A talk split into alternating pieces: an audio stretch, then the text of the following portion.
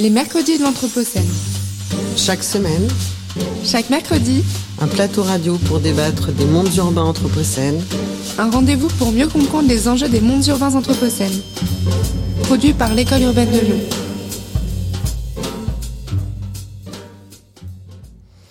La 16e Biennale de Lyon, Manifesto Fragility, s'achève le 31 décembre. Les commissaires Sam Bardawil et Till Felrat ont proposé aux artistes d'y exprimer leur sensibilité au monde et leur désir de résistance dans une actualité entravée par la pandémie et ses conséquences. La finitude et la fragilité sont constitutives de la condition humaine et nous sommes héritiers de traditions culturelles, philosophiques et religieuses qui, depuis longtemps, ont cherché à interpréter et à comprendre cette précarité de la condition humaine. L'époque actuelle est particulièrement caractérisée par l'émergence de défis systémiques qui menacent non seulement les existences individuelles, mais plus largement notre espèce. Pour parler de la fragilité vue sous l'angle de la vulnérabilité et révélée par l'art, j'ai le plaisir de recevoir euh, deux invités. Chiara Pessaresi, enseignante chercheur en philosophie à l'UCLI et directrice scientifique de la chaire Vulnérabilité. Bonsoir. Bonsoir. Et l'artiste Sarah Delpino qui présente dans la Biennale de Lyon euh, l'œuvre Amosite sur le site des usines Fagor. Bonsoir Sarah. Bonsoir. Vous êtes à distance, ça s'entend un peu, mais ça n'entravera pas la qualité de notre euh, échange, j'en suis sûre. On va commencer par euh, des questions de, définition, plutôt des questions de définition de mots. Euh, vu chacun de là où vous êtes, bien sûr, hein, puisque j'ai parlé de vulnérabilité et puis de fragilité. Euh, Chiara Pessaresi, vulnérabilité. Dites-moi. Alors, définir euh, le concept de vulnérabilité, euh, établir si la vulnérabilité est euh, une catégorie opératoire et si oui, dans quel sens? C'était tout l'objectif au début de la chaire vulnérabilité des LUCLI qui a été créée, qui a été inaugurée l'année dernière. Euh, par un colloque, un premier colloque scientifique qui justement interrogeait cette catégorie euh, de vulnérabilité sous un prisme euh, pluridisciplinaire. Donc cette, cette chaire qui a une double mission, la chaire vulnérabilité de l'UCLI, elle veut d'un côté incarner la spécificité intellectuelle de, de l'UCLI, la confluence des sciences et humanités, donc étudier, explorer ce concept de vulnérabilité d'un point de vue pluridisciplinaire déjà. On a un conseil scientifique euh, pluridisciplinaire avec des philosophes, théologiens, anthropologues. Euh, des médecins, euh, juristes euh, et historiens. et en deuxième instance, il s'agissait aussi de nouer un dialogue entre ces chercheurs et la société civile, donc le monde socio-économique, politique euh, et euh, associatif, euh, bien sûr. Donc, la création de cette chaire est partie d'un constat, au fond, celui d'une d'une difficulté à cerner la catégorie de vulnérabilité. Cette catégorie, ou plutôt ce terme, ce concept, a été au centre de l'intérêt des sciences humaines et sociales d'un point de vue scientifique universitaire à partir euh, déjà euh, des, des, dernières décennies euh, du XXe siècle. Donc c'était pas un concept euh, forcément euh, nouveau, mais c'est vrai qu'il qu a, été un concept souvent euh, limité à la définition de euh, catégories d'individus, euh, de groupes sociaux, de situations spécifiques. Or, euh, l'actualité, je dirais, euh, nous oblige, nous a obligés à regarder la vulnérabilité d'un point de vue euh, plus large et plus radical à la fois, c'est-à-dire à la redécouvrir comme une, je reviendrai sur ce terme, comme une possibilité euh, de l'humain, et non seulement de l'humain, une possibilité du vivant, euh, plus qu'un qu état de choses, un état, de, un état des faits. Et surtout, nous sommes obligés à reconnaître un processus de vulnérabilisation de nos, de nos sociétés et de nos systèmes de, nos systèmes de vie, euh, ce qui fait que voilà, il est, nécessaire de revenir avec un regard plus ample et plus, plus radical sur, sur ce concept. Et je, si j'ai une seconde encore, je pourrais revenir peut-être oui, tout à, tout à fait, oui. Je, voilà, il faudrait vraiment aller voir comment la vulnérabilité dit une possibilité de l'humain. J'y reviendrai plus tard. Possibilité de l'humain, c'est intéressant. Sarah Delpino, quand vous rencontrez euh, les commissaires de la Biennale de Lyon et qu'ils euh, posent ce mot de, manifeste de la fragilité, fragilité, qu'est-ce que ça vous inspire? À quoi vous pensez? Euh, bah moi du coup j'ai pensé bah, plutôt en lien avec le travail que je mène depuis depuis 4-5 ans. Enfin je l'ai directement associé. Enfin en fait, les commissaires, ils m'ont parlé aussi des lieux. Donc, je pense que c'était les deux qui étaient un peu imbriqués. Euh, et moi, j'ai tout de suite eu euh, cet écho qu'il y avait les usines Fagor. Et en parallèle, euh, j'ai, je, dans mon travail, j'étais plutôt dans les milieux industriels où il y a des ouvriers qui travaillent à désamianter et à enlever du coup l'amiante qui est présente un peu de partout. Euh, et moi, la question de la fragilité, je l'ai plutôt euh, senti dans le milieu du travail, dans euh, bah, des personnes qui travaillent en groupe et qui ont besoin de s'aider les uns les autres, où c'est une force en fait de montrer bah, ces difficultés à, je sais pas, par exemple, avoir du mal à, à faire quelque chose ou comment dire oui, enfin, je pense que c'est vraiment dans l'entraide en fait, et, et euh, dans euh, dans montrer euh, bah, ses faiblesses. Et ce qui est pas si évident en fait dans un milieu très masculin, en tout cas dans lesquels j'ai évolué. Et j'ai trouvé que, en tout cas sur ce qu'il disait vraiment tout ce qui ce qui était de l'ordre de l'intime, il y avait vraiment un rapport de groupe que j'aurais pas imaginé de prime abord. Si on regarde, euh, enfin si je me souviens bien de, cette œuvre euh, Amosite, donc euh, qui est entre un documentaire et une fiction, donc c'est Amosite, je rappelle que c'est une variété d'amiante. Hein, utilisée dans l'industrie et hautement cancérigène. vous questionnez la fragilité de nos modes d'habitation et d'édification, et cette installation vidéo autour de l'amiante, on navigue dans un espace un peu, un peu lunaire et vous commencez par euh, introduire un matériau sous une forme très physique à travers un, un cophalite. Un cophalite, c'est une espèce d'ultime déchet, c'est la dernière euh, matière, un déchet d'amiante qui est, qui est vitrifié. Euh, vous entrez de cette manière-là, dites-nous un peu, voilà, quelles sont vos intentions à, à cet endroit-là Oui, bah, ce que je trouve intéressant, c'est bah, en gros à la base donc l'amiante, ce qu'on définit comme euh, comme enfin qui est un terme industriel qui regroupe du coup un ensemble de minéraux. On en a mis un peu de partout. Et suite à ces suite au désamiantage, on a énormément de déchets qui se créent. Et ces déchets, on en fait quoi? En, France, en tout cas, euh, on les enfouit sous, sous le sol. 90%, enfin, pour 90% des déchets. Et dans cette usine, du coup, que je présente à la Biennale, enfin, qu'on voit dans, la, dans Amosite, qui crée une nouvelle matière qu'ils appellent de la cophalite, ils transforment ces déchets en les faisant fondre à plus de 1500 degrés et ils transforment cette nouvelle matière qu'ils appellent de la cophalite. Et bah, du coup, on en, comment dire, ouais, c'est un, c'est une sorte de nouvelle, euh, ils savent pas encore l'utilisation exacte qu'ils vont en faire en tout cas, c'est une alternative à, l'enfouissement.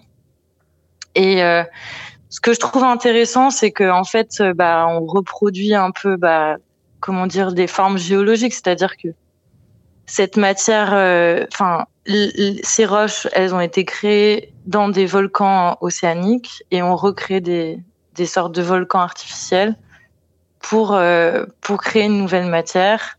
Et cette matière, on ne sait pas trop quoi en faire pour l'instant, à part que bah, du coup, ça serait une pierre qui serait réfractaire et qu'on pourrait peut-être utiliser dans les nouveaux panneaux solaires de demain. Mais, euh, mais oui, que faire avec cette nouvelle matière? Qu'est-ce qu'elle va devenir En tout cas, euh, dans ce film, l'idée c'était de de montrer un peu au monde l'existence de tout ce monde très obscur, quoi. Parce que moi, enfin, ouais, personne n'a vraiment connaissance en fait de, de cette de cette création quoi. Non, même si effectivement en France on a beaucoup parlé de la question euh, de l'amiante. Euh, à propos de, des, problématiques sanitaires quand j'entrais, euh, le, fait de côtoyer ce, minéral naturel hein, qui est fibreux. Hein. je rappelle que ce sont des fibres et qu'en fait, quand on est exposé de manière longue à ce, matériau, donc ça soit du côté de ceux qui extraient cette matière que ceux qui vivent avec cette matière euh, dans, différentes, euh, euh, dans différents endroits, puisqu'elles ont des. Ça a été très utilisé dans les, dans les matériaux de construction pour, pour ses propriétés d'isolant thermique, acoustique, de résistance mécanique, de protection contre l'incendie. Et ça a été complètement interné en France depuis 97, suite à des très grands, des très grands procès, des, très grands scandales en fait liés à cette question-là. Donc, ce qui est intéressant en effet dans votre votre dans votre euh, œuvre, dans Amosit, c'est, et puis dans d'autres projets que vous avez pu faire avant, euh, je pense à Chrysotile par exemple, euh, puisque ça aussi c'est une autre manière de, de, dire l'amiante, c'est qu'on voit cette, on comprend cette circularité en fait, hein, ce, cette, cette, cette, double peine qui est faite à la fois à la terre et en même temps aux humains qui extraient dans des conditions parfois indignes et qui en plus pour certains ont côtoyé être malade, euh, etc. Donc ça, dit, ça dit euh, euh, une fragilité de nos, nos, nos connaissances et de, nos, et de, nos, de notre propre condition. Oui, c'est sûr. Et puis, alors, il y a deux choses. C'est et bah, dans ce projet, c'était vraiment de montrer que il y a toujours des personnes qui sont en contact avec l'amiante. Ça continue. C'est pas une histoire du passé. Et il y a plein de gens qui travaillent à désamianter et qui font tous les jours euh, euh, enlever un peu toutes les erreurs de notre passé, quoi, le fait d'en avoir mis partout, comme vous disiez. Et il y a aussi un deuxième mouvement de, se dire, bah, en fait, c'est plein de roches qui ont cet état fibreux, comme vous avez dit, et qu'on a mis tous, ce, tous ces, minéraux sous ce nom-là. Donc ça représente euh, voilà énormément de roches différentes, dont le chrysotile, la mosite, l'actinolite, euh, etc. Et, euh, et, ce que je trouve intéressant aussi, c'est de penser la nature. Enfin, souvent maintenant, on associe euh, les espaces naturels, la roche, etc., comme quelque chose. Enfin, je sais pas. En tout cas, pour moi, comme je le ressens, c'est qu'on associe souvent la nature avec un bien-être, avec euh, avec quelque chose qui, qui, voilà, qui est pas.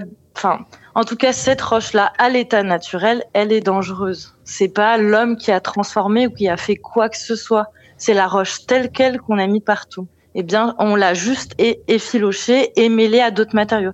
Mais la roche fibreuse, en état naturel, en Corse, par exemple, si vous vous baladez, vous pouvez respirer des fibres et en mourir. Et, il suffit d'une fibre. C'est pas un temps qui est, euh, qui est prolongé, etc. Il suffit d'une fibre dans les poumons pour euh, être malade de l'amiante. Oui, vous avez parlé de la Corse parce qu'en effet, il y avait une grande euh, zone d'extraction. Euh, carrière. voilà, tout à fait. Euh, en Corse. La plus grande carrière en territoire français. C'est ça. Et, et donc aujourd'hui, c'est interdit dans l'Union européenne depuis 2005, mais mais la production euh, minière d'amiante continue. continue. bien sûr. Et six pays totalisent aujourd'hui plus de 90% de cette production. Donc en Russie, en Chine, au Canada, au Kazakhstan, au Brésil et au Zimbabwe. Donc dans ces pays, on continue de l'extraire et on l'utilise surtout de plus en plus, puisque en effet, les réglementations ne sont pas partout euh, pareilles. Donc on imagine ce que vous êtes en train de, de raconter. C'est intéressant ce que vous dites et je, je, vais redonner la parole à euh, euh, sur ce point, cette question de, la nature euh, vue comme quelque chose de, comment dire, de d'inoffensif, euh, de bienfaitrice, de généreuse vis-à-vis de notre espèce en particulier. et, je, voudrais que vous réagissiez là-dessus, Chiara Pézaresi. Oui, merci. Euh, effectivement, j'ai trouvé euh, l'œuvre de Sarah Del Pino euh, vraiment très inspirante au sens où on y voit clairement des vulnérabilités qui se démultiplient. En fait, il n'y a pas que la vulnérabilité de l'environnement, la vulnérabilité de la nature, il n'y a pas que la vulnérabilité de l'homme. il y a les deux et il y a en plus une vulnérabilité sociale, ce qui nous dit que ce concept, ce concept de vulnérabilité est présent et d'une manière multiple et stratifiée. Euh, donc euh, effectivement, euh, il est dit au début qu'un est une roche Hein, qui s'est formée dans les océans et elle est paradoxalement à l'origine de la vie, mais également capable d'être létale pour l'homme, même, comme le, rappelait Sarah Delpino, même à des très faibles quantités si elle est inhalée. En même temps, l'exploitation humaine de l'amiante constitue une source majeure de euh, pollution environnementale. Donc on voit là une circularité, une, euh, disons aussi un caractère, euh, ce qui nous dit le caractère, je le disais, stratifié de, ces vulnérabilités multiples. Et ce qui nous rappelle, je voulais aussi revenir sur, sur un autre point, sur deux autres points soulevés par, par Sarah Delpino. Euh, qui sont liées à cette, à cette idée d'une circularité des vulnérabilités. Euh, parce que d'un côté, on peut bien se dire qu'il y a une vulnérabilité intrinsèque de l'être humain. Il est fragile, hein, comme, le, comme le démontre euh, la mosite, qui inhalée, même inhalée à des faibles quantités peut être létale. Donc nous sommes des êtres fragiles. Alors, la reconnaissance de cette fragilité, de cette vulnérabilité est autre chose. On va, j'en dirai un mot parce que nous sommes habitués à, dans notre imaginaire social, dans notre manière de penser euh, directement liée à la modernité, nous sommes habitués à nous penser plutôt comme euh, potentiellement invulnérables. Donc il y a d'un côté cette vulnérabilité, je dirais, intrinsèque, ontologique, liée à l'être de l'homme, et puis il y a des processus de vulnérabilisation qui sont liés bien sûr à des conditions euh, extérieures, sociales, environnementales, et c'est ce que montre euh, aussi cette, euh, cette œuvre de, de Sala Del Pino, ces vulnérabilités multiples, même les vulnérabilités sociales.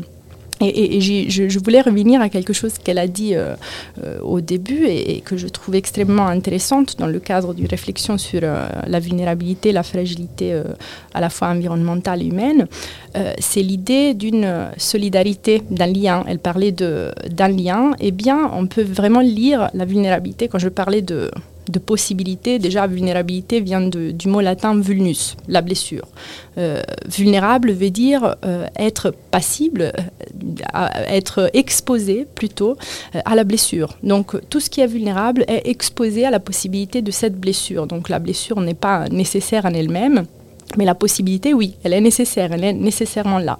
Or, si on pense l'être vulnérable comme un être exposé, ce n'est qu'à partir de cette exposition, de cette ouverture aussi, que à la fois on est on peut être blessé, mais aussi qu'on peut s'ouvrir aux autres et, euh, et à l'autre. Donc ce que, ce que Sarah Delpino disait au début, euh, que, que l'entrée pour elle dans ce, dans ce sujet de la fragilité, ça a été aussi... Euh, euh, cette, euh, ce, lien social, c'est très intéressant parce que la vulnérabilité est ce qui nous rend à la fois euh, exposés à l'autre, dans au sens positif comme au sens négatif, donc qui nous rend capables de communiquer, qui nous rend poreux. Hein. Pour les organismes, c'est la même chose. Un organisme, un, être vivant ne saurait pas ne saurait pas se développer sans cette communication, sans cette porosité, sans être exposé à la fois à des risques et euh, aussi à cette possibilité de communiquer à l'extérieur. Et nous-mêmes, grâce à notre vulnérabilité, les êtres humains, euh, bien sûr, nous nous exposons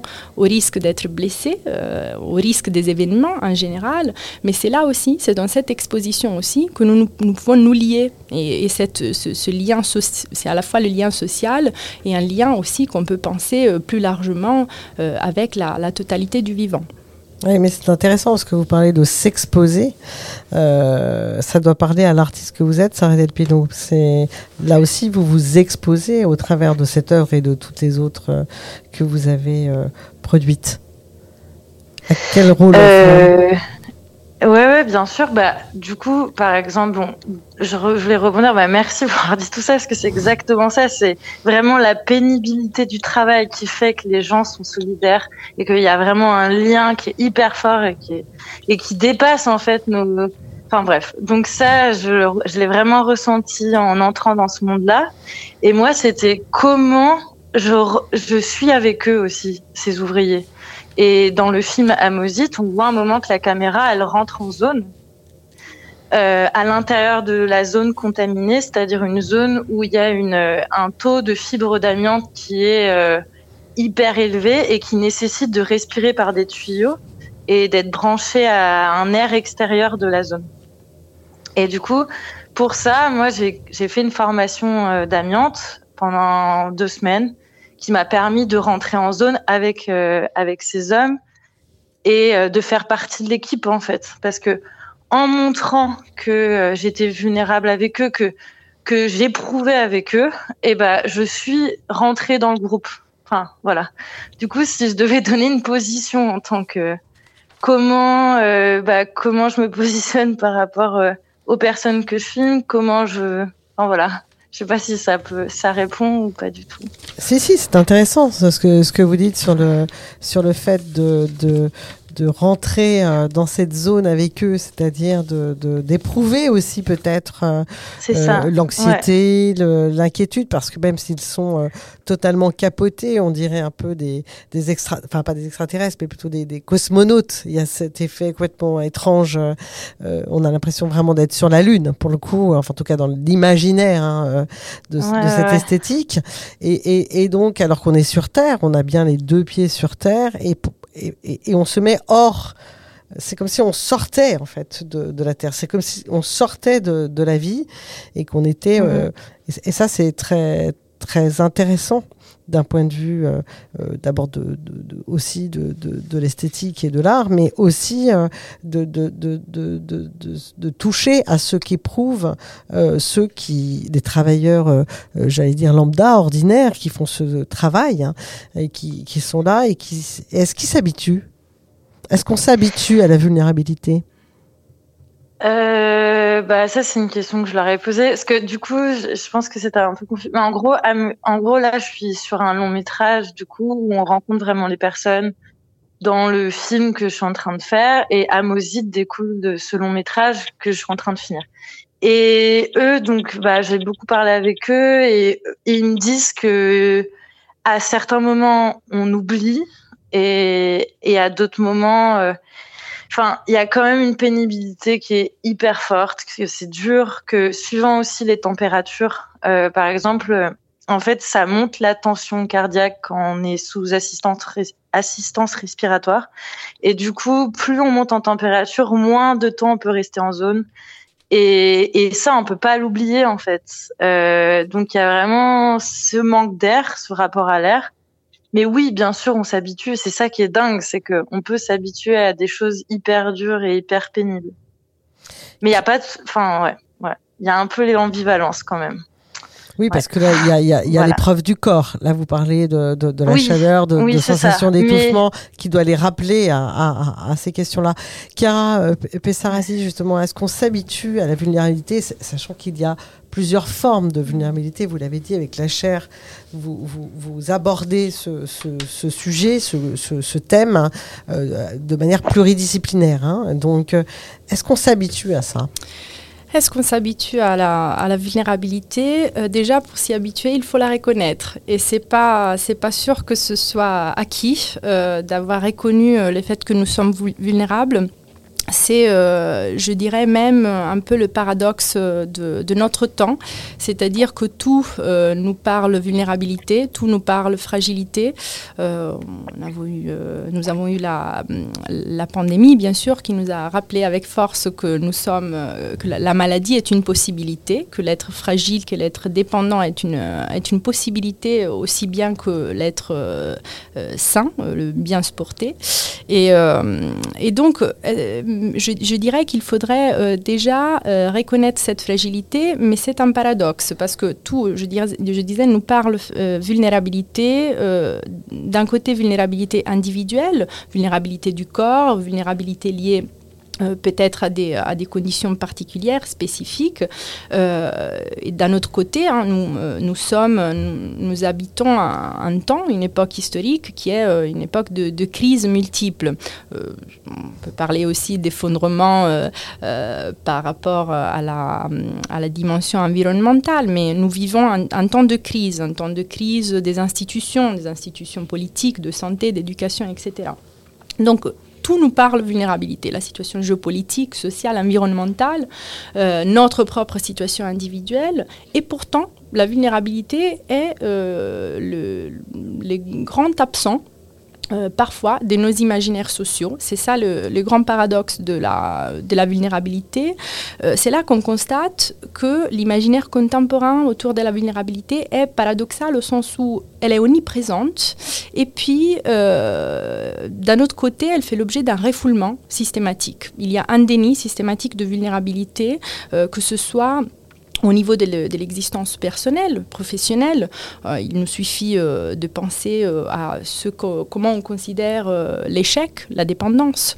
on les considère comme, elles sont perçues comme des failles dégradantes, un minus et un, un moindre être, un être affaibli. on peut penser aussi dans le milieu professionnel dans les milieux professionnels, la vulnérabilité également est perçue, les fragilités sont encore perçues euh, malheureusement euh, comme, euh, comme des échecs justement. ce, qui, ce qui entraîne les multiples, les multiples problèmes aussi dans le monde du travail, de perte d'essence par exemple, de, de maladies psychophysiques, donc des formes de déni personnel et professionnel, et puis des formes de déni vraiment ancrées dans les, imaginaires ou dans, les imaginaires sociaux, mais même dans des mouvements euh, philosophiques. Dans la dimension collective, ce déni, ce refoulement, on le retrouve euh, dans ce que les philosophes euh, italiens Roberto Esposito appellent un excès d'immunisation, un excès de protection euh, au fond de distanciation, euh, mais aussi un refus de la limite qui se s'explique, qui se retrouve par exemple d'une manière euh, assez paroxystique dans la pensée transhumaniste, hein, allant jusqu'à jusqu'à nier les traits même de la finitude. Hein, le fait qu'on est euh, des êtres finis, au fond. Hein. La vulnérabilité, qu'est-ce qu'elle nous dit radicalement? Elle nous dit que nous sommes, l'être vulnérable est un être fini.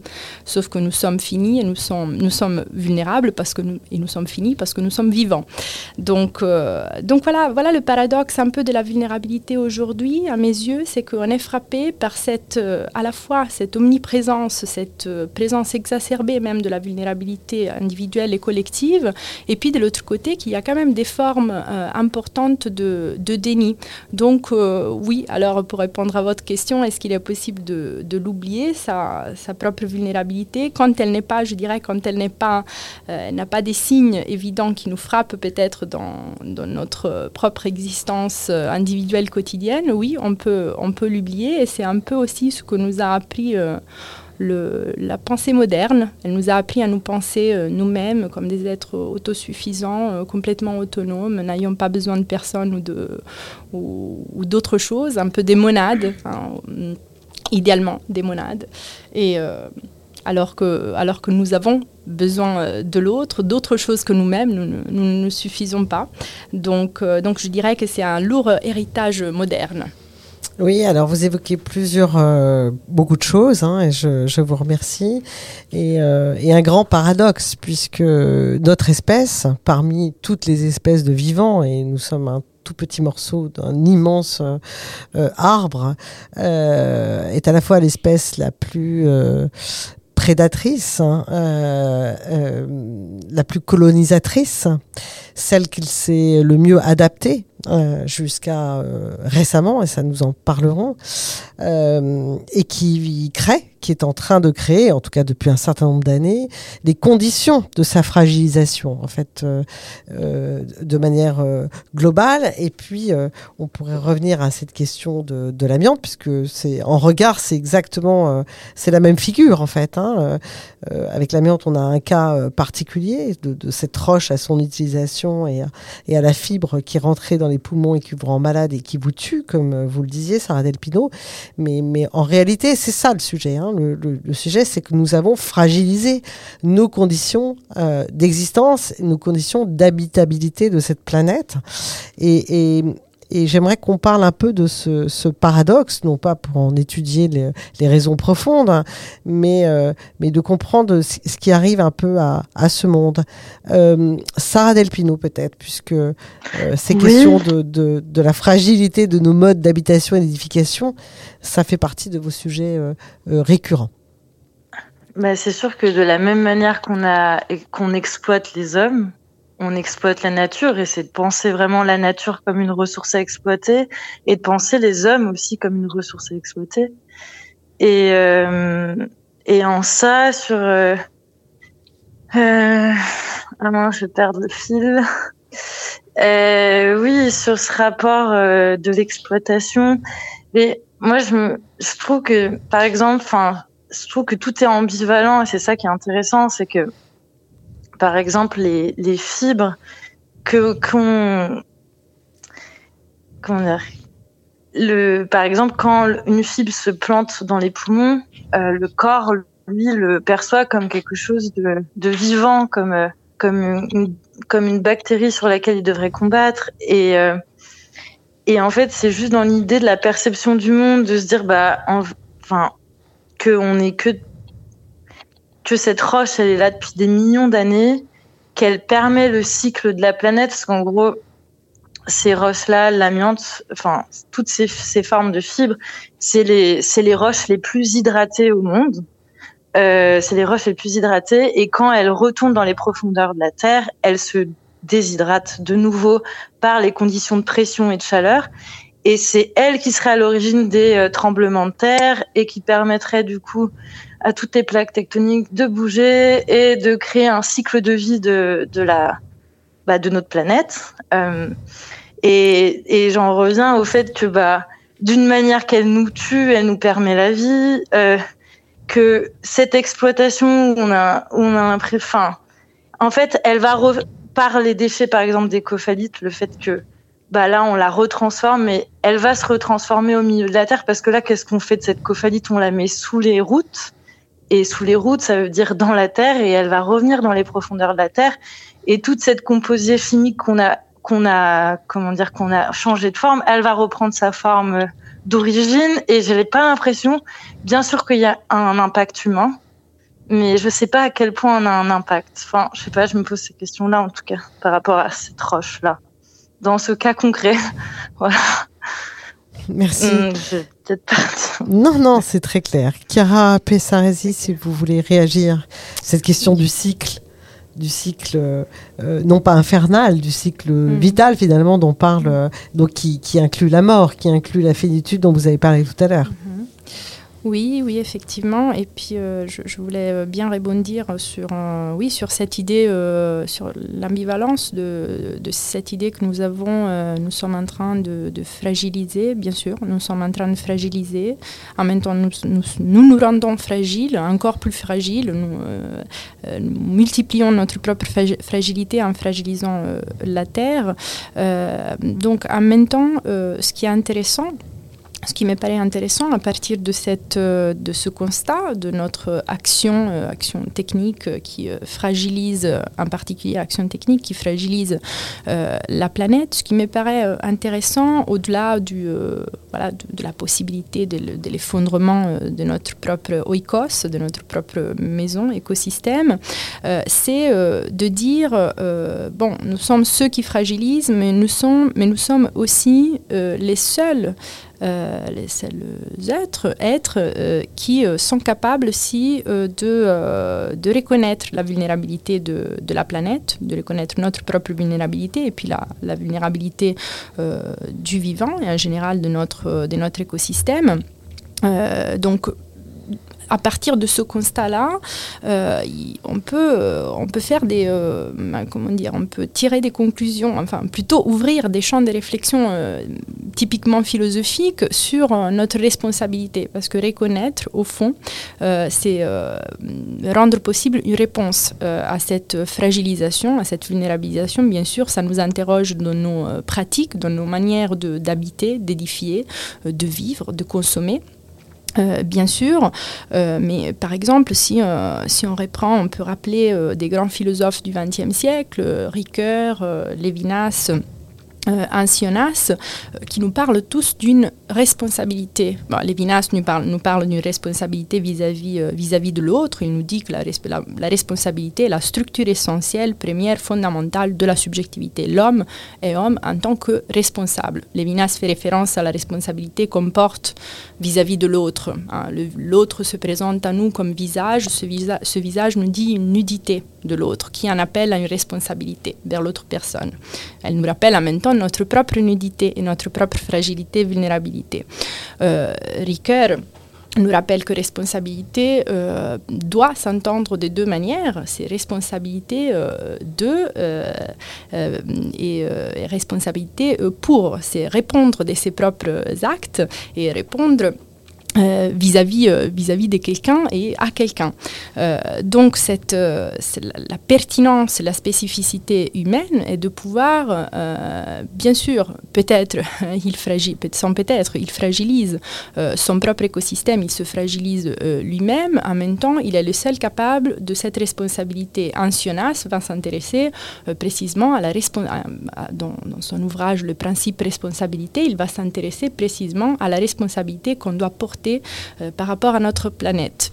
Euh, un critère s'impose dans cette responsabilité, c'est de garantir l'habitabilité euh, future dans cette planète. Donc, l'habilitabilité future implique qu'on soit responsable non seulement vis-à-vis de l'autre, mais aussi vis-à-vis de la planète et vis-à-vis des générations euh, futures. Donc c'est ce principe responsabilité nous dit une responsabilité au fond euh, étendue à la totalité du vivant, à la planète Terre et également aux générations, aux hommes qui ne sont pas encore là aujourd'hui. Donc je dirais qu'il ne faudrait pas s'arrêter à ce constat d'un possible fondement, que, d'un effondrement même dans l'horizon du possible aujourd'hui, mais que voilà, ce qui est intéressant, c'est de se dire, euh, d'entrer dans cette idée d'une responsabilité vis-à-vis de notre propre, de l'autre homme, de notre propre demeure, de notre propre maison commune, euh, qu'est la Terre, et de là repenser euh, notre manière d'habiter.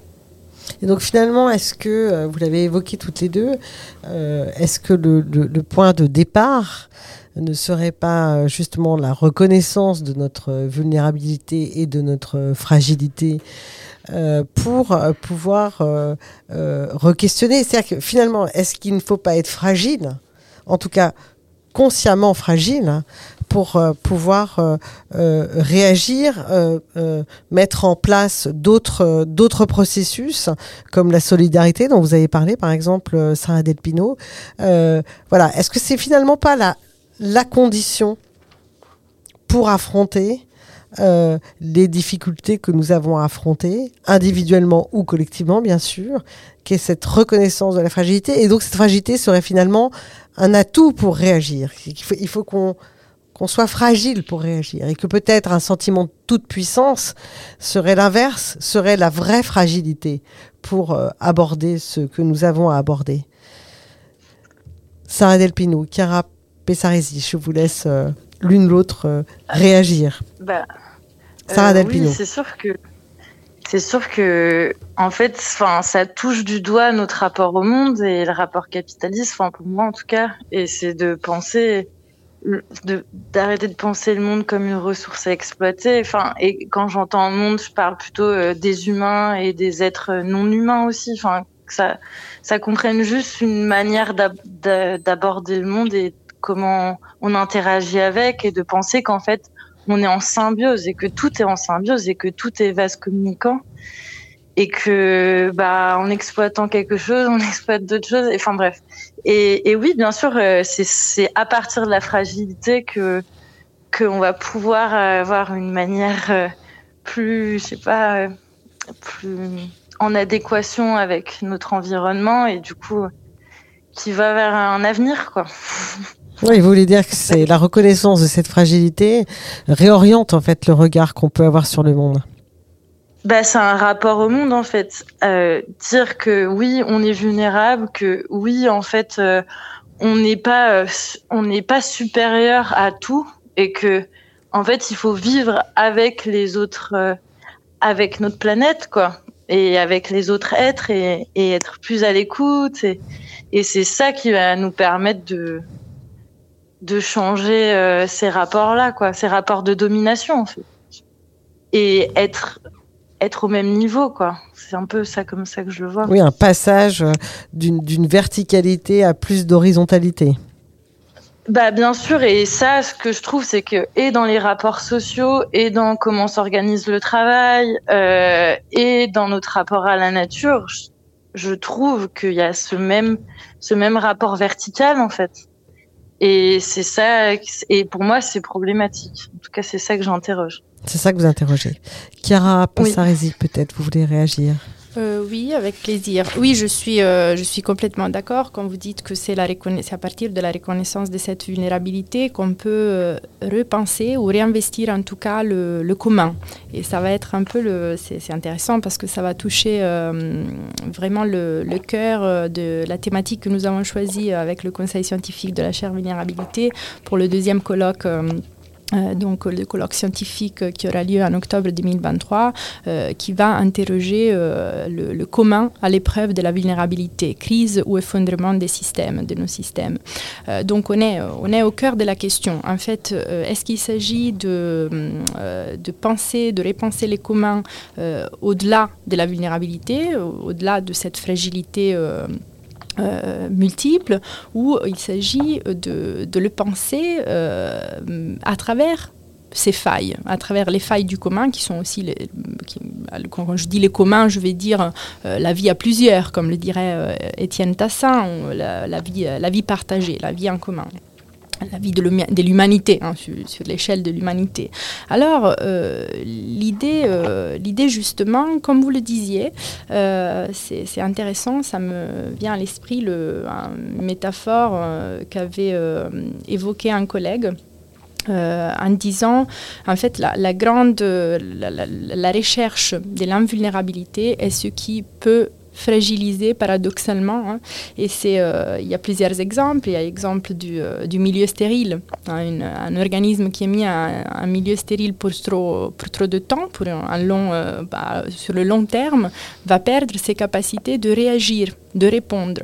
Parce que l'intérêt, encore une fois, de la, de, d'examiner la vulnérabilité, c'est la vulnérabilité est un appel à quelque chose, est un appel à une réponse, une réponse qui est une transformation. Au fond, c'est ce que je disais tout à l'heure de, euh, de l'organisme. Seulement un organisme vulnérable est ouvert au milieu extérieur et peut, peut se transformer. C'est la même chose pour euh, nous les êtres euh, humains, au fond. Donc c'est vrai, nous ne pouvons pas réinvestir le commun malgré ses vulnérabilités, mais à travers peut-être ces, ces vulnérabilités mais cela implique voilà, de remettre en cause euh, ce dont je parlais euh, tout à l'heure, donc euh, des imaginaires qui ont vraiment ancré en nous l'idée, l'idée d'une, l'idéal plutôt d'une, philosophique, politique, sociale, d'une, autosuffisance le sujet moderne qui euh, se définit euh, non pas par ses relations, des dépendances, de besoins, euh, mais, mais bien par l'affranchissement de ses limites, par son pouvoir de. Hein, le, sujet de l'état de Hobbes,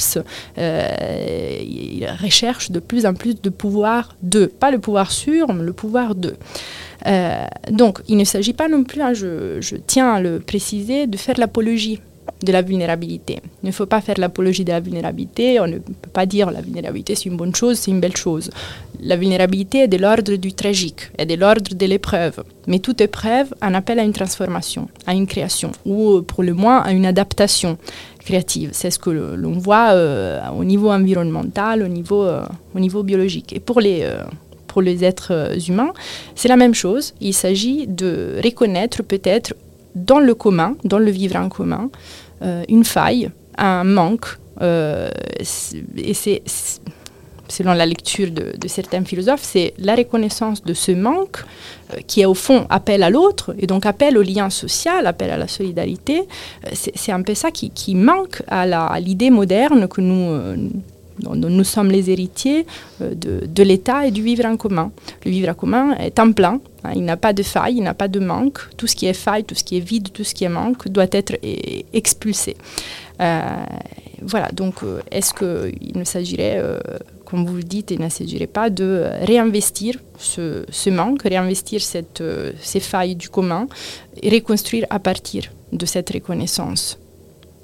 Apprendre à vivre avec le trouble.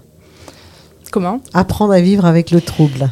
Aussi, aussi, ou en tout cas considérer ça, ça me, ça me rappelle un auteur qui m'est cher, euh, Henri Maldinet, qui euh, justement euh, parle de, de la dimension pathique de l'existence. Apprendre à vivre, au fond, avec cette ouverture qui est la nôtre et qui est ouverture aux événements, à ce qui peut nous atteindre, à ce qui peut nous blesser, à ce qui peut aussi nous ouvrir des belles choses, mais qui peut aussi voilà, être de l'ordre de l'épreuve, de l'épreuve tragique, de l'épreuve critique.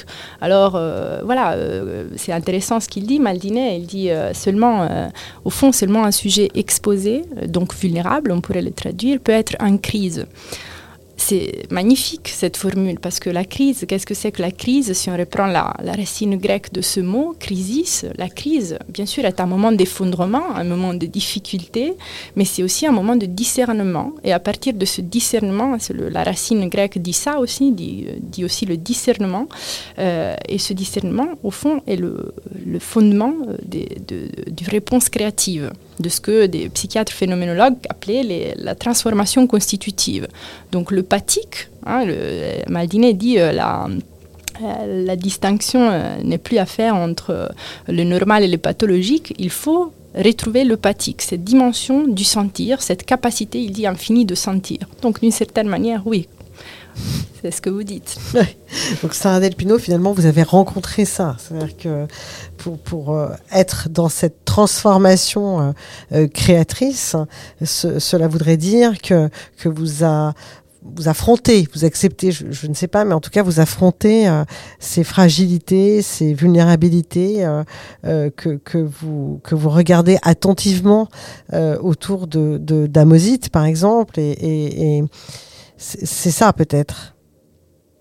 Oui, bah, c'est d'être en empathie aussi avec les autres. Et, je pense que le fait de, je dirais pas que je vive ce qu'ils vont, mais en tout cas de passer beaucoup de temps avec eux et, ouais, de passer des mois et des années avec les personnes avec qui que je filme et bah c'est comme ça qu'on rentre en empathie et, et c'est comme ça qu'on peut toucher un peu du doigt euh, bah, la vulnérabilité et euh, et puis même l'essence même de ce qu'on ce qu'on est en train de chercher quoi. On a besoin, enfin moi j'ai besoin de rentrer en empathie. Ouais. Et alors justement, parlez-nous de, de, de, ce que vous êtes en train de faire, de votre actualité. Euh, vous êtes en, en plein montage. Euh, oui. Et, et, et donc, dites-nous. C'est un film qui va sortir en salle, je crois. Qui, non, il sort. Enfin, il va sortir dans les festivals de cinéma et, euh, et aussi à la télé. Mais voilà. Mais du coup, il n'y a pas de sortie en salle programmée pour l'instant. D'accord. Mais euh... je sais pas encore le futur du film. on est dans le montage. Je suis dans le montage d'un long métrage. Du coup, ça fait euh, quatre ans que je travaille dessus. Euh, et du coup, moi, j'ai suivi. Donc, ce qu'on voit dans Amosite, c'est essentiellement une usine qui traite les déchets d'amiante. Moi, ce que j'ai fait, en fait, c'est que j'ai suivi toute la chaîne du désamiantage, euh, qui est assez longue. Et euh, enfin, j'ai deux mouvements dans mon film. J'ai et le, la déconstruction de de notre regard sur. Euh, enfin, j'avais l'impression vraiment que l'homme s'était approprié encore quelque chose en juste déjà en en nommant amiante plein de roches. Du coup, j'avais besoin que déjà le spectateur, déjà, qu'est-ce que l'amiante C'est des minéraux et de, de déconstruire ce regard-là de, enfin voilà, il y avait déjà ça, de dire bah en fait euh, c'est l'histoire d'une contamination de l'homme par l'homme et cette roche elle a, enfin elle est en parallèle de nous quoi. Elle est là, elle est présente, mais elle a rien demandé dans l'histoire et, euh, et puis aussi bah, de rendre visibles tous ces métiers euh, qui pour moi sont... On a beaucoup parlé de l'amiante, comme vous l'avez dit, il y a beaucoup de films dessus, mais j'ai jamais vu, en tout cas à ma connaissance, à l'écran, euh, bah, tous ces métiers euh, qu'on voit pas et toutes ces personnes. Et ce que je trouvais intéressant, c'est que j'ai suivi du coup plein de gens qui travaillent en contact avec l'amiante et suivant leur travail, ils n'avaient pas du tout la même distance de regard mhm. par rapport à, à l'amiante. Par exemple, entre un laborantin qui euh, va donc les laborantins, eux, leur travail, c'est de compter le nombre de fibres que les préleveurs d'air, en fait, donc au début de la chaîne, il y a des personnes qui prélèvent de l'air. C'est ce qu'on voit au début de Amosite et à la fin. C'est deux préleveuses. Ils prélèvent l'air. Ensuite, il y a des laborantins qui, eux, vont compter le nombre de fibres que les filtres ont emmagasiné et comme ça, ça leur permet de dire le taux de toxicité qu'il y a dans l'air en termes de fibres. Et du coup, ces laborantins, eux, ils sont, enfin, ils ont un regard hyper distancié. Ils n'ont pas du tout le même rapport que des personnes qui sont dans le désamiantage et que, bah, en fait, ils doivent faire des scanners euh, tous les tous les dix ans pour voir bah, s'ils n'ont pas contracté une maladie, s'ils n'ont pas bouffé trop de fibres. Enfin voilà. Du coup. Euh, oui, on le voit ça dans, dans, dans, votre euh, dans votre euh, film Chrysotile. Hein, on voit quelqu'un, c'est assez touchant d'ailleurs. Il dit qu'il est dans l'amiante. Il est dans l'amiante depuis huit ans ou dix ans et, et que son père qui, qui y est aussi. Et ça me faisait penser au film, vous savez, sur les mineurs. Enfin, ce rapport très étrange quelque chose de difficile et, et, dont on sait parfois que c'est toxique, mais en même temps une forme d'attachement aussi, une forme de, de fierté d'être dans ce domaine. Vous voyez, je suis dans le nucléaire, je suis dans l'amiante. Euh, vous voyez cette espèce de bah contradiction extrêmement touchante. Parce qu'ils prennent en charge en fait tout, tout ce que, ce que, enfin, il y a peu de personnes qui c'est aussi qui sont ces personnes qui désamiantent, qui sont ces personnes qui sont vulnérables maintenant. Et moi, toutes les personnes que j'ai rencontrées, c'est euh, par exemple sur les chantiers de désamiantage, ils étaient roumains, ukrainiens. Euh, c'est qui ces personnes en fait qui enlèvent euh, bah, toutes les erreurs qu'on a faites? Et il y a une nouvelle immigration maintenant qui est appelée pour enlever la merde, quoi. C'est et, et, et c'est la réalité des choses, quoi. Et la boucle est bouclée d'une certaine manière. Bah ouais, et, et du coup, bah, pour moi, c'est hyper important de montrer ça à l'écran, quoi. De montrer toutes ces personnes et de leur donner une, voix et une parole. Et votre, euh, alors je sais que c'est toujours délicat quand on est plongé dans, dans ce temps-là très important qui est celui du montage, euh, mais vous pensez que, que, que, que le film sera prêt euh, cet hiver, au printemps, l'été prochain? Ah, euh, du coup, c'est le film, il sera prêt au printemps. Euh, ça sera printemps et après on attendra, enfin on verra pour, pour la, le premier festival en gros. Mais oui, ce sera printemps. C'est printemps de l'année prochaine, euh, le film va sortir. Super, printemps 2023. Alors au printemps 2023, je, je, je, rebondis. La chaire euh, Vulnérabilité organise une journée euh, en mai 23 qui rejoint d'ailleurs euh, votre monde, euh, Sarah, d'éphémère dans l'art, euh, fugacité, beauté, fragilité. Hein euh, Carap et c'est quoi l'objet de cette journée d'études L'éphémère dans l'art, fugacité, beauté, fragilité? C'est un beau titre déjà, c'est un très beau titre. Alors, on, le, doit surtout à euh, une collègue euh, littéraire, euh, Dominique Binet, mais on y travaille un petit comité d'organisation.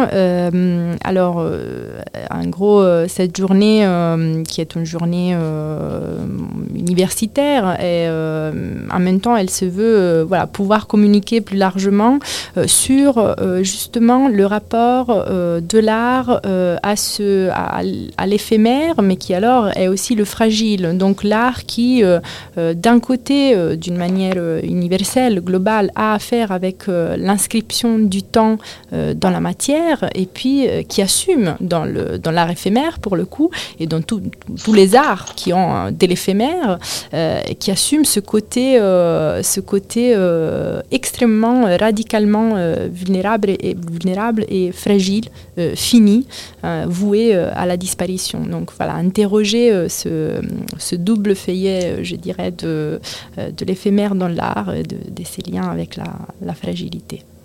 cette journée d'études se déroulera à l'UCLI? Elle se déroulera, oui, bien sûr, euh, à l'UCLI. Elle est co-organisée par la chaire vulnérabilité et par un réseau international IHRC. IHRC, ok. Eh écoutez, c'est formidable. On essaiera de suivre euh, cette programmation comme, euh, comme euh, la sortie aussi de, de, ce film au printemps, enfin qui sera peut-être pas montré au printemps. Et d'ailleurs, vous avez un titre, Sarah Delpino, pour, pour ce film. oui, donc du coup, c'est aussi. Mais en gros, ce que vous avez vu, c'était juste la bande-annonce pour avoir des diffuseurs. C'est Chrysotile. Alors moi je l'ai vu. Alors je rappelle que Chrysotile c'est aussi euh, une autre manière de, de dire l'amiante. Hein, euh, euh, c'est un autre minéraux. C'est un autre mi- minéraux et c'est vrai que je, je suis très frappée d'ailleurs par la beauté de ces, ces mots.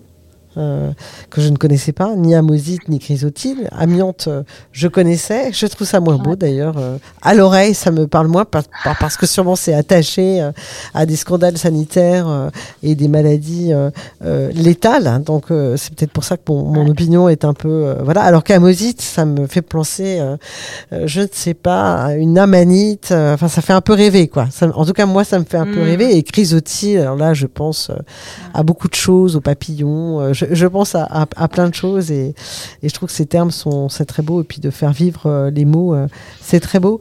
Je voulais vous remercier euh, toutes les deux, Sarah Delpino, Chiara Pessarasi, pour avoir passé cette heure en notre compagnie pour parler de, de fragilité et de vulnérabilité.